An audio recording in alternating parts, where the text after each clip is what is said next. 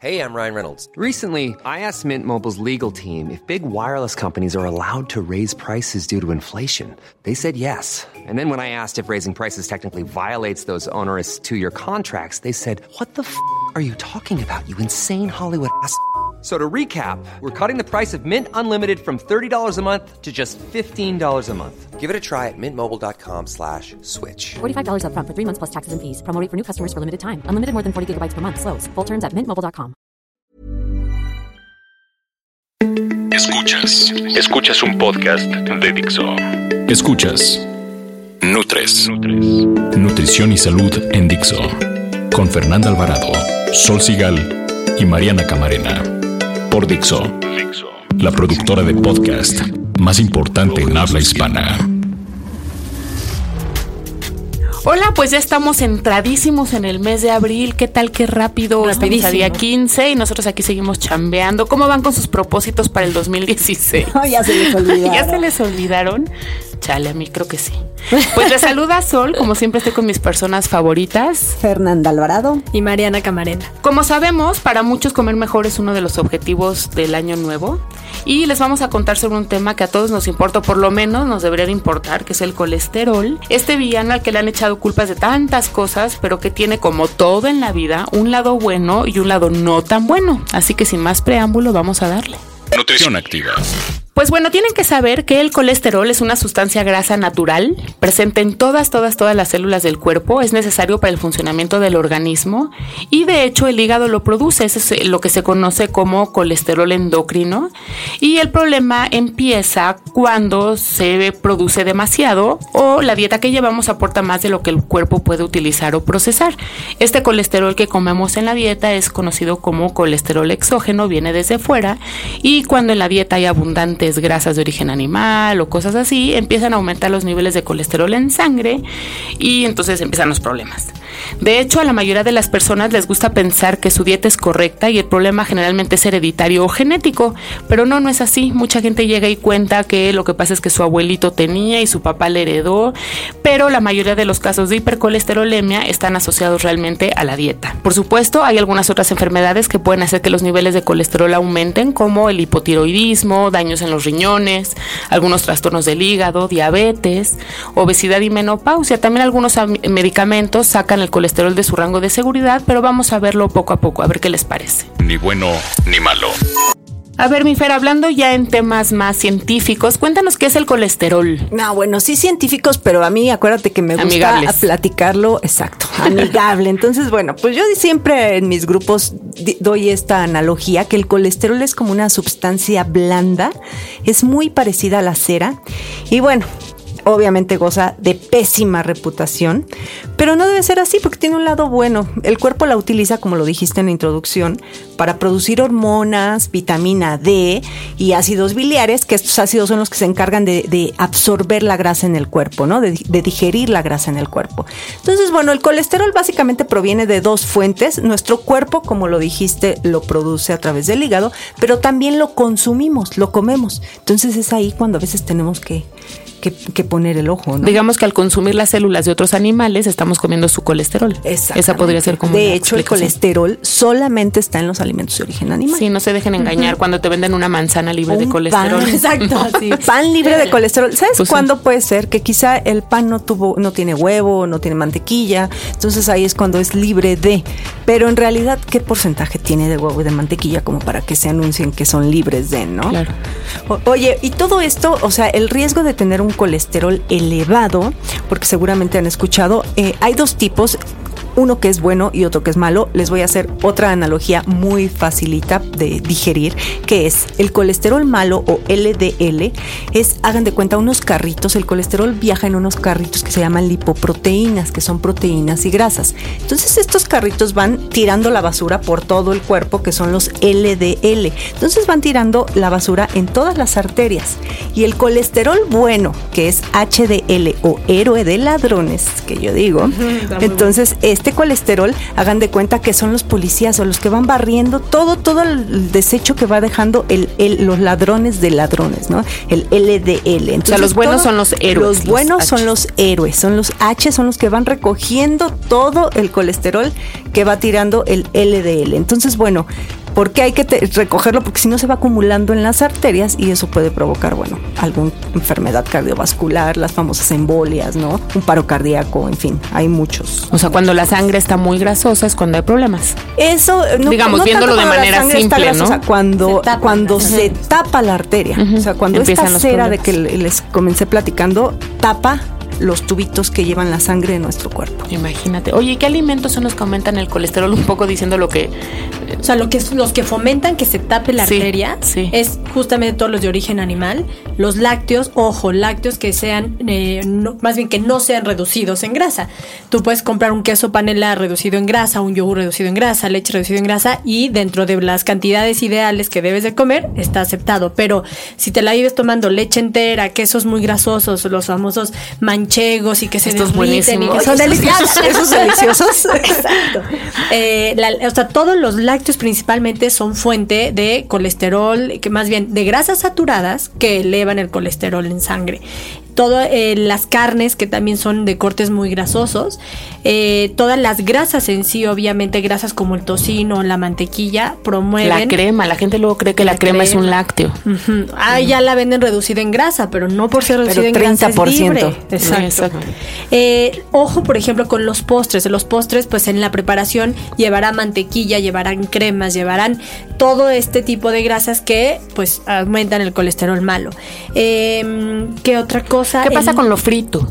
es a lo que voy, o sea, de ahí mismo dentro de las grasas, cuando tú fríes los alimentos, pues obviamente se queda mayor contenido de grasa y muchas veces las, eh, desafortunadamente, las grasas que utilizan para freír alimentos, por ejemplo en la calle, son grasas que ya se reutilizaron.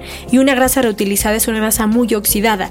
Y esa grasa oxidada promueve la formación de ateromas, entonces, pues no, evitar lo frito para evitar el, consumo excesivo de grasas y la formación de estos. ¿Y cómo aumentas a los héroes, a los buenos, al HDL? viene la parte bonita de la dieta, eh, comiendo pescados azules, por ejemplo, atún, salmón, o sea, estos pescados salvajes que se les dice, eh, tienen mucho el aporte de los omegas 3 que aumentan o que limpian eh, las arterias.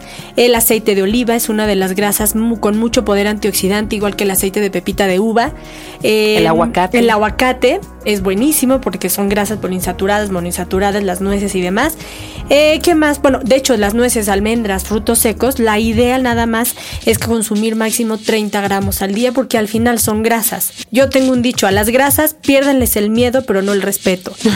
y el respeto es eso. controlar la porción. Claro, y también hablábamos alguna vez, de hecho hicimos un programa del aceite de coco.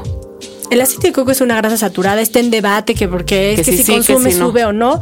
Al final es una grasa, entonces es lo mismo. Si están acostumbrados por la tendencia de hoy en día de, de preparar sus alimentos con aceite de coco, utilicen poquito. Utilicen Claro. media cucharadita. Es que casi de todos, De ¿no? vez en cuando sí, todo se vale. sí. Y de hecho hay que Sí. comer de todo. sí, y saben que yo, la, la parte importante, antioxidantes. En la dieta, muchas frutas rojas, ajo, cebolla, la cebolla cruda, así picada en ensaladas, ayuda mucho a que todos los antioxidantes estén limpiando las arterias. Fíjate. Oye, nada más rapidísimo, un dato, el huevo, el huevo sí tiene mucho colesterol, pero no incide en los niveles de colesterol sanguíneo. Eso ya está comprobadísimo, Sí, porque eso y es una súper buena fuente. duda. Y es una súper buena fuente de proteína. Y se me va a olvidar antes de, rápido, la fibra. O sea, la avena, los frijoles, las lentejas. O sea, El nopal. la- en la manzana hay una pectina, que es esta fibra que ayuda justamente a ir limpiando, a absorber el colesterol que anda en el intestino para que no lo absorbamos. Claro, y entonces si lo absorben estas fibras, lo eliminas cuando vas al baño y ya no tienes problemas que se ve el colesterol. ¿Sabes yo también que creo que te puede ayudar? Bueno, ahí voy la burra al trigo siempre, pero el ejercicio. La actividad física es fundamental para evitar, por supuesto, el sobrepeso. ¿No? Pero también ayuda a producir el HDL, que son los héroes, ya que vemos que me encantó. Me encantó. Y este, y te ayuda además a tener cierta como cascada hormonal que te permite que tu metabolismo funcione de manera más eficiente. Entonces, por supuesto, come bien, descansa y ejercítate. Eso, pues sí, es un estilo de vida saludable, todos hablamos de eso, que sería lo ideal, pero hay que lograrlo. Sí ayuda y ayuda a disminuir el colesterol malo, aumentar el bueno, control de peso, ansiedad y muchísimas otras cosas. Oigan, y también nada más en los alimentos, los mariscos aportan muchísimo colesterol Muchísimo, también, pero sí. pasa igual que con el huevo. Hay estudios de en el camarón junto con Dependerá el huevo. cómo lo preparas. Es cómo lo preparan. O sea, un huevo con chorizo sí va a incidir en tus Pero es el de chorizo. colesterol, pero un huevo con ejotes no. Exacto. Igual los camarones. Bien, bien comer. ¿Sabías que la hipercolesterolemia no presenta signos ni síntomas? El diagnóstico debe hacerse mediante un análisis de sangre y el valor normal debe ser abajo de 200 miligramos por decilitro con parciales de LDL abajo de 100 y HDL arriba de 40. Las 3 de Nutres. 3 de Nutres. Oye, mi Fer, cuéntanos, hay una confusión que creo que es válida además, que es, eh, yo he escuchado pacientes que van al consultorio y me dicen, tengo el colesterol alto, dejé de comer pan. O al revés, tengo los triglicéridos altos, ya no como carnes. Entonces, ¿cuál será la diferencia entre el colesterol y los triglicéridos? Sí, hay muchísima, muchísima confusión al respecto. Mira, hay que entender primero que ambos son grasas y son grasas que se almacenan en sangre. Y estos dos tienen distintas funciones en el organismo. O sea, los triglicéridos nos van a dar energía y de dónde se van a acumular, pues principalmente de azúcares. Azúcares, llámese pan, o sea, no nada más golosinas, sino pan, jugos, todos aquellos carbohidratos que se consuman de más se van a convertir en triglicéridos y el colesterol, como lo hemos platicado, bueno, participa y tiene muchísimas funciones, principalmente en la producción de hormonas y de vitamina D y todo lo que dijimos.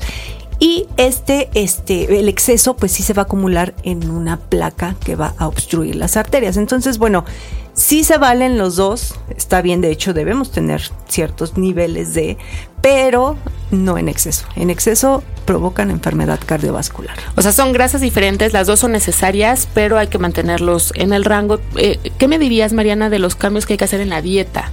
Un poco, bueno, lo que mencionó Fer, sobre todo eh, cuando una persona ya le diagnosticaron triglicéridos muy elevados en sangre, tiene que aprender a contar los gramos o las porciones de azúcares o hidratos de carbono que come.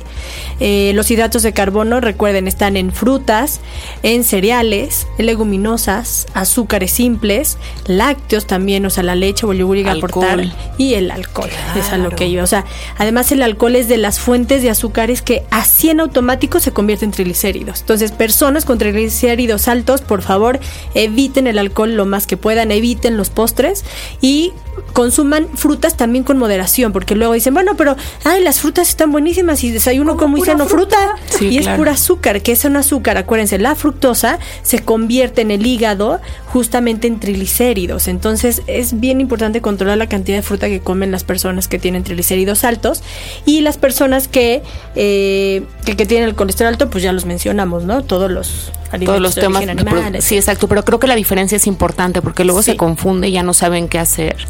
Y pues si no tienen por qué saberlo. ¿no? Claro, porque viene en el paquete de las grasas y creen que hay que quitarse grasas y eh, hay O al- o que hay que quitarse todo y luego no, pues no, ajá. no, chavos, hasta que Sí. dicen hasta en los peceros hay ruta. y la verdad, lo que más funciona también para bajar triglicéridos de forma rápida es el ejercicio. Es el ejercicio. ejercicio. aeróbico, o sea, que la frecuencia se eleve un poquito, pero aeróbico para bajar triglicéridos. Yo nada más quiero mencionar antes de irnos, es finalmente el mes del niño y a mí me importa porque pues, somos mamás y bueno, todo, tías, este, todo. Y es que cada vez hay más casos de niños con problemas de colesterol o triglicéridos elevados desde edades muy tempranas y eso sí tiene que ver con la dieta, no tendría por qué ser así y a nosotras nos corresponde, o a nosotros como padres o jefes de familia, lo que sea, bueno, educadoras en nutrición y en alimentación, pues decirles, ¿no? Que esto sí tiene que ver con la alimentación. Los niveles normales en los niños son un poquito más abajo que en los adultos. Decíamos que en los adultos es 200, en niños debe ser el colesterol abajo de 170 y los triglicéridos menores a 70 o 90 según la edad. O sea, sí son mucho más abajo. En adultos el- los triglicéridos deben de estar abajo de 150, en niños a la mitad. Y se encuentran niños y adolescentes a lo mejor de 14, 15 años ya con triglicéridos elevados. Oye, pero hay que ver si es por sospecha, ¿no? O sea, si, si familiarmente traen como tendencia a producir muchos triglicéridos o colesterol, hacerles un análisis hacerles de un- sangre, ¿no? Claro, pero finalmente si lo tienes genéticamente es un poco lo que decíamos y además cooperas con una Claro, mala una dieta, mala no, pues está está muy Y complicado son, bajar y son comadritas porque en los niños también se está viendo problemas de hipertensión. y es una enfermedad silenciosa. diabetes, Se está viendo síndrome metabólico, que es todo esto sumado desde edades muy tempranas. Y todo, es como dicen, ¿no? A lo mejor tienes por ahí el gen, pero pues dale cuerda para que se manifieste, ¿no? Entonces hay que tener cuidado. Nutres. Pues se nos fue el tema. Ya hablamos del colesterol A mí y me todas las fascina dudas. este tema, sí, impresionante, da para mucho. Por eso, todas las dudas que tengan, escríbanos a eh, un mail que tenemos, nutrestv, es todo con letritas, arroba gmail.com. En Facebook, también en nuestra página, denle like. Estamos como nutrestv, todo con letrita. En Twitter somos arroba nutrestv, ahí sí con el numerito 3. Y yo me despido, soy Mariana Camarena, que a mí en Twitter me encuentran como arroba nutrición activa. Oigan, tienen que visitarnos en alimentalfuturo.com, que es una, eh, pues sí, una página de internet que estamos apoyando con contenidos porque creemos en mejorar la salud no solo de los mexicanos, sino de todas las personas que tengan este, como ganas de comer mejor. Alimenta el Futuro tiene material para todo mundo, muy accesible. Y yo se las recomiendo, estamos trabajando de veras con muchas ganas y mucho compromiso. Yo soy Sol Sigal y en Twitter me encuentran como arroba Sol. Yo soy Fernanda Alvarado, en Twitter estoy como arroba Fernanda y la próxima semana el programa está padrísimo y vamos a lanzar una encuesta en Twitter ahí este, sobre dónde comen cuando comen fuera de casa y vamos a dar recomendaciones nutritivas y saludables. Adiós. Adiós.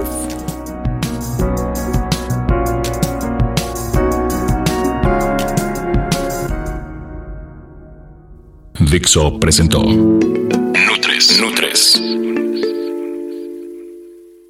Las opiniones expresadas en este programa no pretenden sustituir en ningún caso la asesoría personalizada de un profesional. Tanto las conductoras como Dixo quedan exentos de responsabilidad por la manera en que se utiliza la información aquí proporcionada. Todas las opiniones son a título personal. Ever catch yourself eating the same flavorless dinner three days in a row? Dreaming of something better? Well, HelloFresh is your guilt free dream come true, baby. It's me, Kiki Palmer. Let's wake up those taste buds with hot, juicy pecan crusted chicken or garlic butter shrimp scampi. Mm. Hello Fresh. Stop dreaming of all the delicious possibilities and dig in at HelloFresh.com. Let's get this dinner party started.